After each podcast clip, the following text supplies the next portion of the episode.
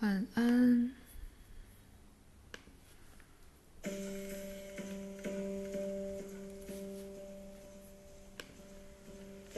口述。基本上，一个狂热分子相信他是无力的，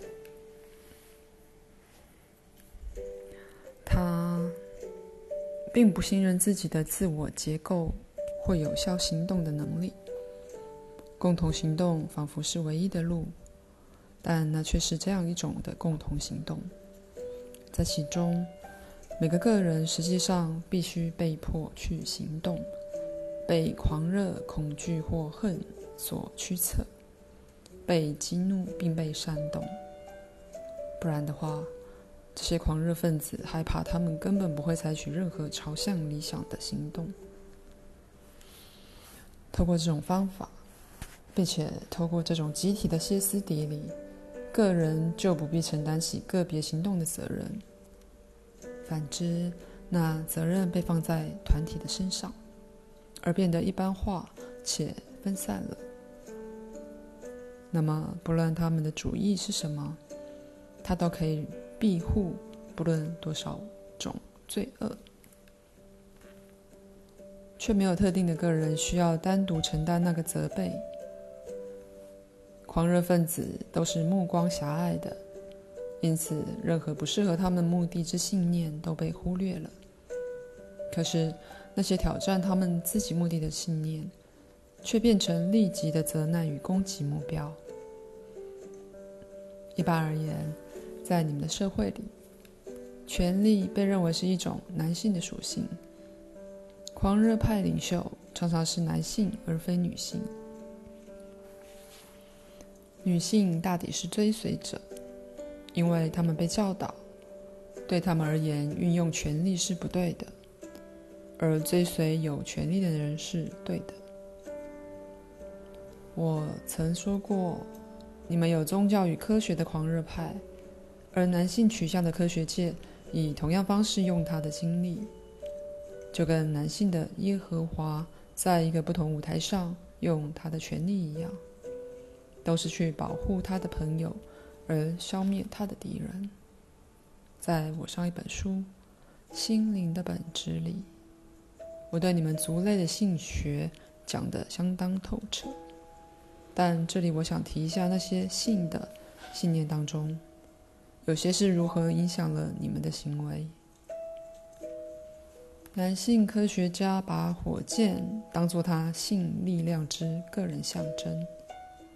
觉得他有特权，去以他选择的任何方式运用权力。许多科学家是理想主义者，可是他们相信对答案的追求可以合理化几乎任何手段，甚至牺牲不只对自己是如此，而且对其他人也是如此。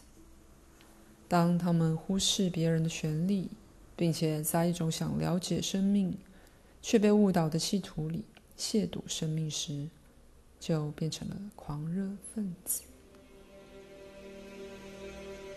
当女人借由显示她们能加入军队或进入战斗来证明与男人的平等的时候，她们就犯了一个大错。战争永远令你们变成比你们所能成为的较差族类。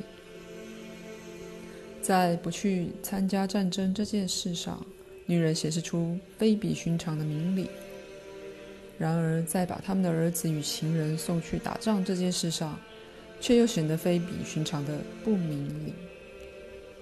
再说一次，为了和平的缘故去杀人，只会使你们成为更好的杀人者，而没有任何事足以改变这个事实。在任何战争里，双方的狂热程度与他们摄入的程度成正比。我很明白，常常战争仿佛是你们唯一能走的实际路子。相对的说，因为那一套信念是世界性的，除非你们改变那些信念，否则战争会显得是有一些实际的价值，一种非常虚幻且十分错误的价值。狂热分子都是振振有词的，并且是以真理、善恶，尤其是报应等最堂皇的用语来措辞。到某程度，死刑是一个狂热社会的行为。夺去谋杀者的生命，并不会带回受害者的生命，而且也不会阻止其他人再犯这种罪。我明白，死刑常常看起来像是实际的解决之道。的确，许多谋杀犯想要死，而因为他们想被惩罚的需要，才被逮到。现在，许多人。我是一般性的说，处于他们现在的情况，是因为他们如此彻底相信你们所有人大致相信的事，那就是你们是有瑕疵的生物，被一个无意义的宇宙所生出，或被一个报复性的上帝所造，并且为原罪所损害。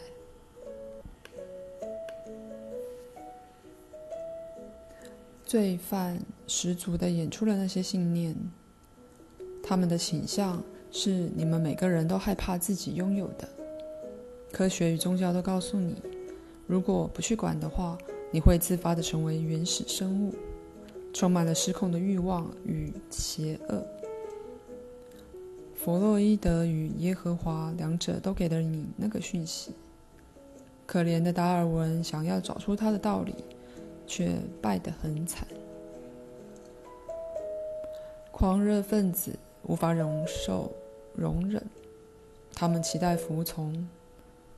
一个民主社会为个人及这个族类提供了最大挑战与成就的可能性，因为它容许了概念的自由交流。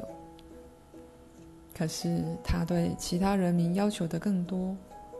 大体来说，每个人必须由形形色色的生活方式与信念里，拣选他自己每日生活与行动的舞台。在有些时期里，对某些人而言，无疑的，好像所有标准都消失了。因此，他们渴望旧的权威，而总是有狂热分子在那儿，来代表最终的真理，并且由个人肩上除去个人成就和责任之挑战与重担。个人能够，他们能够不凭组织而生存。但组织没有个人却无法幸存。最有效的组织是由那些在一个团体里肯定自己个人权利，而不想躲在团体里的人所组成的。有组织的行动是发挥影响力的最绝佳方法，但只有当每个成员都是自动自发的。只有当他或他透过团体行动伸张个人性，而不盲目寻求去追随别人的指挥时，才是如此。狂热分子之存在，是由于在理想化的善与其反面的夸张版本之间的大鸿沟。理想化的善被投射到未来，同时。他那被夸张的反面却被视为弥漫于现在，个人被视为无力去单独朝着那个理想努力，那几乎是没有成功可能的。由于他相信自己的无力，狂热分子觉得任何达到目的之手段都是合理的。